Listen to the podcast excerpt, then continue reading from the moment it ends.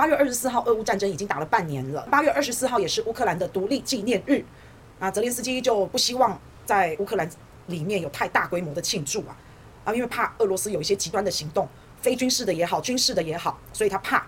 然后泽连斯基也跟乌克兰的人民讲，说大家要准备好哦，要有充分动员的准备哦。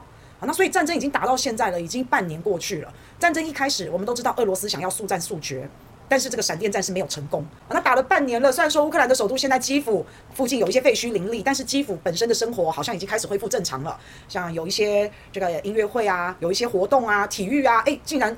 基辅的生活开始慢慢的、逐渐的恢复正常。那因为战争本来就是在乌克兰东半部地区打得比较激烈一点，就是顿巴斯地区本来就是这样。那乌克兰东边的战争现在以俄罗斯来讲算 OK 啦，算顺利啦。那也吃下了好几个州嘛。那这好几个州都也在慢慢一步一步的看是要公投独立，还是要加入俄罗斯联邦。就本来是乌克兰的，但是这一些州啊，意思有点像什么？有点像台湾，然后台北想要独立，然后加入。不知道加入美国变成第五十二州，或是要加入中国大陆哈，那个意思是这样。台北要独立啊，台北被打下来了要独立，桃园被打下来要独立，啊，意思是这样。那现在乌克兰就是就是这样子啊，所以它好几个州已经被俄罗斯占领了啊，那就看这个几个州里面的人民他们要不要做独立公投啊，那就不晓得了。那我们再看嘛，因为现在乌克兰的战争的一个了解啊，其实我老实讲，我都不太敢讲，因为你不相信西方的媒体，你也不相信乌克兰的报道，俄罗斯也没有常说。以前还期待一些第三方的一些报道，比较公正的、比较独立的一些报道，现在也看不怎么到，所以就不晓得。只是说我们以现在结果论来看，他们就是僵持在那里，他们就是焦灼在那里。那一开始俄罗斯是想要速战速决的，没有成功。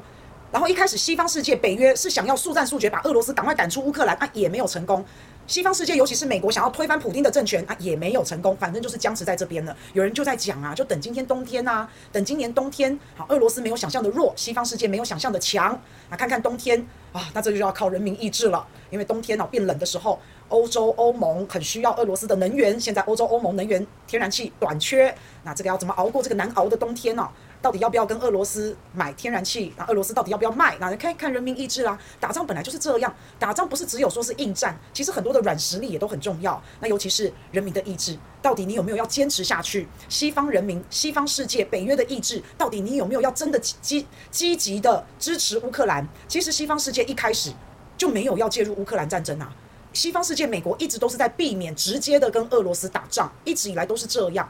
那这个是很理性的，因为核武大国。不要不要发生任何的冲突，这个不能任性，这样子的判断是理性的。美国不要直接跟俄罗斯有冲突，这样是对的。那既然西方的意志是这样，泽连斯基不买单啊，他也很生气啊。泽连斯基觉得西方世界很自私啊。好，那现在泽连斯基也撑到了现在，那当然也是有靠着西方世界大量的支持。但但是呢，西方世界就是不直接正面的跟俄罗斯硬碰硬，就是这样。那你看到现在有觉得小国的悲哀哈？小国就是要被人家当棋子。小国就是被人家当玩偶一样、布偶一样，那耍来耍去，就是这样。那西方那时候以为制裁俄罗斯的能源、制裁它的天然气、制裁它的石油，以为这样子能够让俄罗斯屈服，结果没有想到，这个制裁竟然导致油价上涨，竟然导致俄罗斯大赚特赚。欧洲终于搬石头砸自己的脚，在能源、天然气短缺的情况之下，冬天现在是八月了哈。九月马上就要到了，诶，我我跟大家讲，现在德国已经很冷啦，来，所以就要看人民的意志了。那我不晓得欧洲人民有没有这个打算，能够用他们坚强的意志力啊，不要买俄罗斯的能源，然后撑过这个冬天，这我就不知道了。那如果人民意志薄弱，那可能在这个冬天就会导致俄乌战争有一个转捩点啊，那就不晓得了。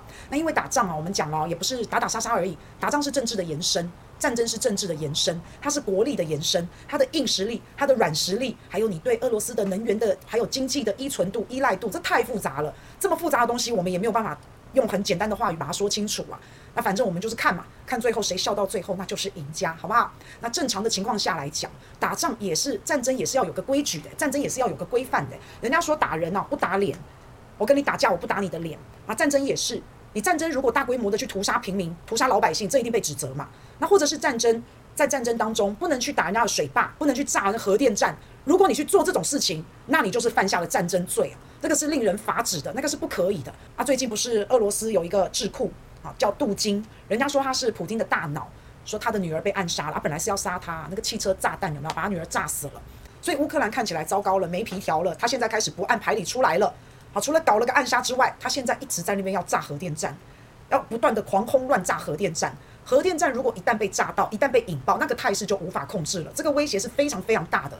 所以，美国、英国、法国、德国这几个国家的元首在二十一号的时候通了个电话，通电话，他们就呼吁要尽快派遣国际原子能机构专家组团，赶快去到乌克兰的扎波罗热核电站去进行视察。那现在乌克兰这个扎波罗热核电站是被俄罗斯占领，现在是俄罗斯在看管，俄罗斯在控制。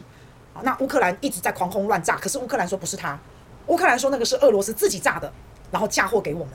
好，那这个我不知道了哈，这我真的不晓得了。但是我们用。常理来判断一下，现在这个核电站是俄罗斯在看管、在保护。俄罗斯有理由要炸自己的核电站，然后嫁祸给乌克兰吗？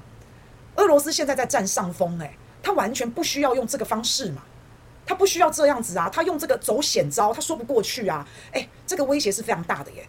各位要知道，如果有谁先炸了核电站，那这个肇事者他其实就是主动发起核战争，诶，尤其他们现在这个爆炸哈，他们是用狂轰乱炸，是用炮弹去炸。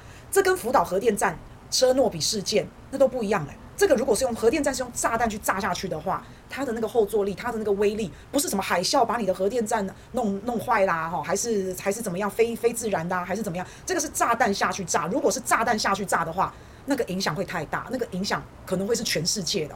所以肇事者如果主动发起核电站、核战争，你去炸核电站，你就是主动发起核战争。好，这个道理上绝对站不住脚，会受到全世界的指责。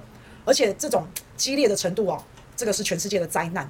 所以现在乌克兰就一直说是俄罗斯自己炸的，好，还没有炸到那个核电站的核心哦。现在只是在那个核电站的附近哦，在那边一直用威胁的感觉嘛，威胁的态度嘛，好，意思就是，哎，你知道，就是炸在你旁边，你一定会怕啊，啊，所以这个招数实在是太危险了。这种招数比较像是弱者，比较像是输了的人才会去打击人家，才会去不按牌理出牌，才会这样。你什么都比不过人家的时候，你就去起底人家嘛。你就去掀人家的小孩嘛，掀人家的家庭嘛，找人家的爸爸嘛。因为你在正规的、正常的论述，你没有办法赢人家的时候，你就是用这种方式啊。那因为现在扎波罗热这个核电站是俄罗斯在管，扎波罗热的民众现在正准备在公投，想要想甚至想要加入俄罗斯联邦。诶，现在是这样。那你以这样的情况来看，乌乌克兰比较有理由去炸吧？俄罗斯人为什么要去炸这个核电站？啊，不是很奇怪吗？对不对？好，所以自己判断啊，因为公说公有理，婆说婆有理。啊，简单说，输了的人，然后仇恨值很高，然后又无计可施，然后又丧心病狂，才会有这种表现。那但是还好，现在还没有炸到核电站的核心。那万一引爆的话，哇，那就真的不是开玩笑的。好，那所以现在美国也很担心啊。他提供了那么多的武器给乌克兰，之后还要提供长城、远程的打击武器，不知道，不知道。那但是以我们在看乌克兰，你说你真的要赢俄罗斯，那个机会实在是。不大了哈，那个机会是很渺茫的。那会不会越到最后，乌克兰越来越不受控制？会不会真的用美国所提供的武器，然后来做一些什么样的不按牌理出一些牌？不晓得。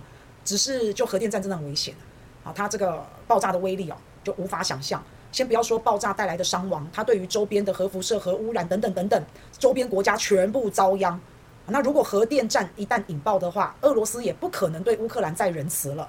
也不可能再对乌克兰也好，美国、北约都站不住脚啊！俄罗斯就一定会没有顾忌的，那不知道会怎么样，一下子把基辅给夷平了啊！美国、北约你也没话讲了，是不是？所以这个风险很大，到最后有没有可能变成世界大战啊？这不晓得。那某一程度上来说啊，反正现在泽连斯基啊，他为什么？我觉得他们比较有理由去炸核电站啊，周边啊。他一边炸一边跟美国、北约说：“你看我对你很不爽，怎么样？我可能会炸核电站，你怕了吧？那我对你的要求你就要做到。譬如说我跟你要更多的武器啊，等等等等，更多的装备，那你就要听我的。你不听是不是？你不给我是不是？好，我就再丢一个炸弹在核电站附近，我就威胁你嘛。好，所以大概就是这个意思。那我就是除了泽连斯基对美国、北约表达不满之外，然后威胁用威胁恐吓的方式之外，那另外他也无计可施了，丧心病狂了，就变成这样。那我们也不晓得这一次欧洲有没有可能再一次成为。再一次成为世界大战的发源地，不晓得，但是呢，就大家静静看下去吧。